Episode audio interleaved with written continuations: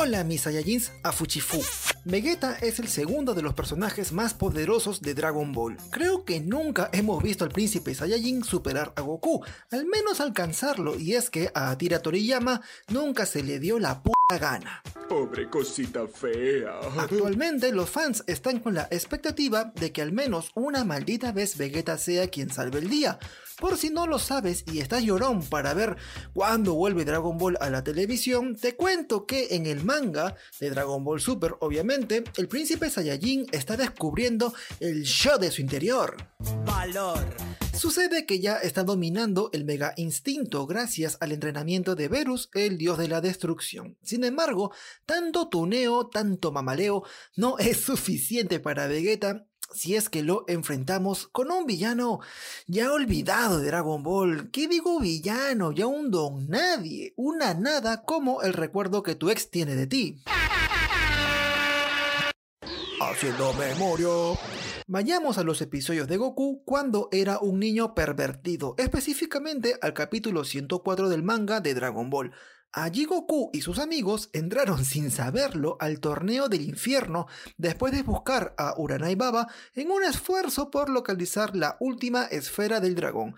Allí las cosas se dieron como era de esperarse. Goku venció a gomazos a los tres primeros contrincantes y después se enfrentó a Akuman, o también conocido como el Diablo. ¡Hijo del diablo! ¡Santo Jehová! Akuman fue bicampeón del torneo de artes marciales organizado por Uranai Baba. Uy, no lo puedo creer.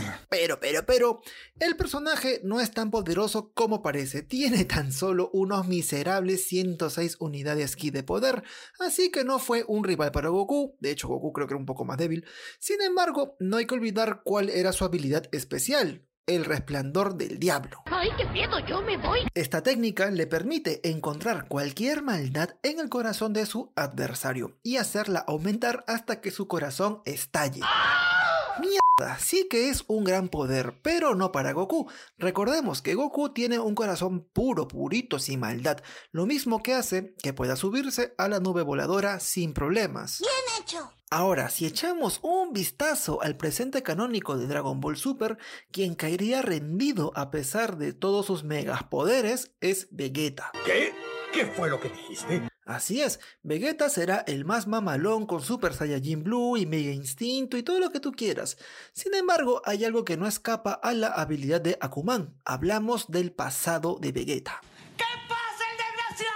La mente de Vegeta sigue intranquila a pesar de haberse convertido en héroe. Vegeta todavía tiene un aire de superioridad que viene con el orgullo Saiyajin, eso lo hemos visto desde siempre, lo que lo vuelve un poco intolerante con aquellos que cree que están por debajo de él. ¿Qué tanto me estás viendo, idiota? ¿Acaso tengo algo en la cara? Vegeta tampoco puede ser tan cínico porque fue responsable de innumerables asesinatos e incluso participó en un genocidio planetario mientras trabajaba para Freezer y no siempre lo odió.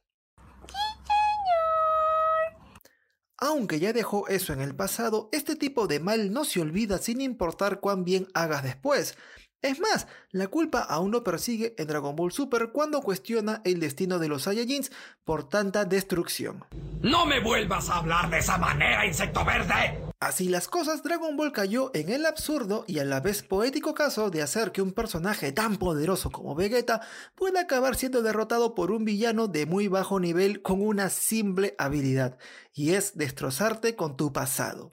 ¿Qué puedo decir? Se trata de la vida misma. Es un poeta. ¡Es un poeta!